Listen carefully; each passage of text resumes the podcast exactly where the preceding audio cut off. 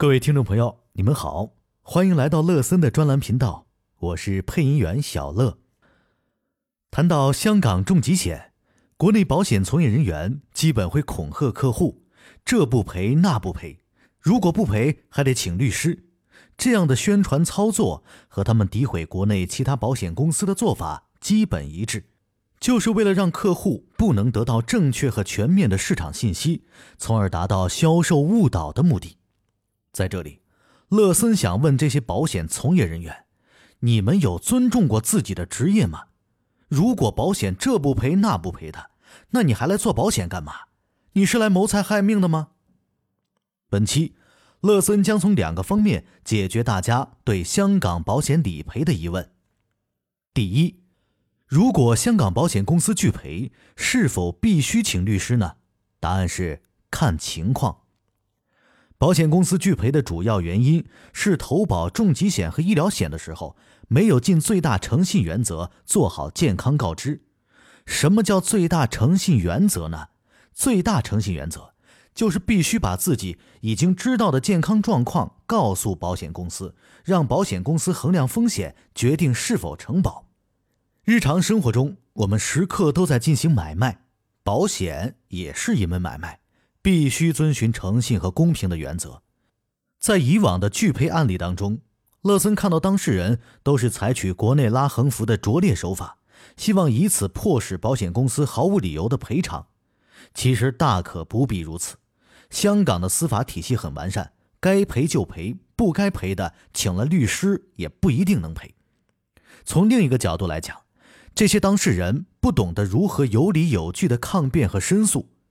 被保险公司拒赔的时候，应该通过自己的保险经纪人用专业的知识分析拒赔是否合理，并要求保险公司给出拒赔理由的确认函，避免拒赔理由发生变动。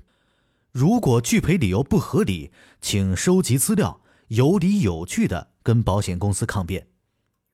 那万一保险公司不服输，双方处于焦灼状态，该怎么办呢？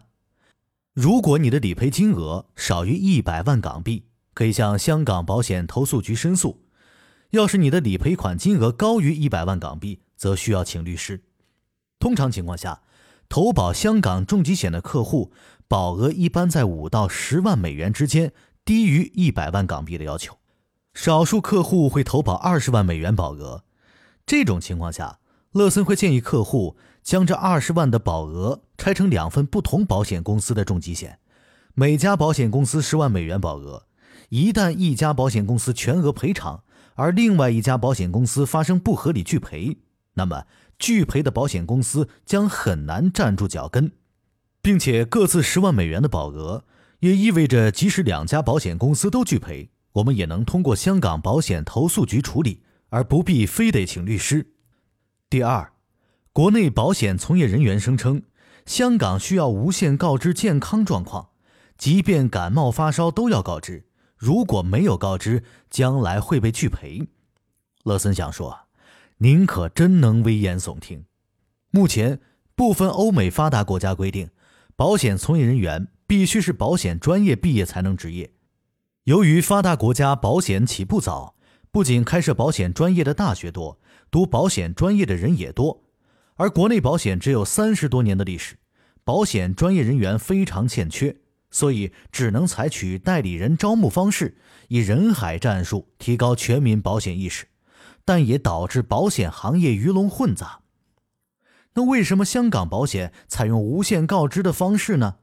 其实啊，香港的无限告知是相对于国内保险的有限告知。目前国内采用有限健康告知。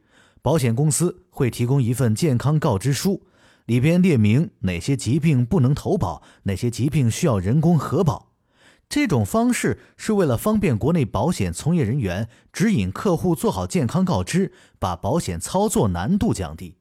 可以这样讲，香港的无限告知是国际通行做法，而国内的有限告知是国情所致。那么，投保香港保险需要提交哪些资料呢？乐森总结了一下，一共需要三种资料，分别是医院门诊住院检查报告、医疗机构的体检报告以及病历。以上资料有则提供，没有则无需提供。那是不是连感冒发烧都要告知保险公司呢？这里我们需要区分情况。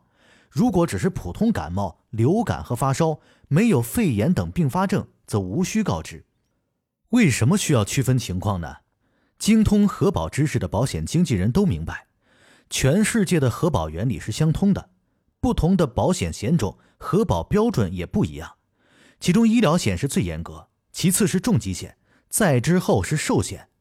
而意外险呢，只需要根据职业危险程度进行划分。理财险无健康要求。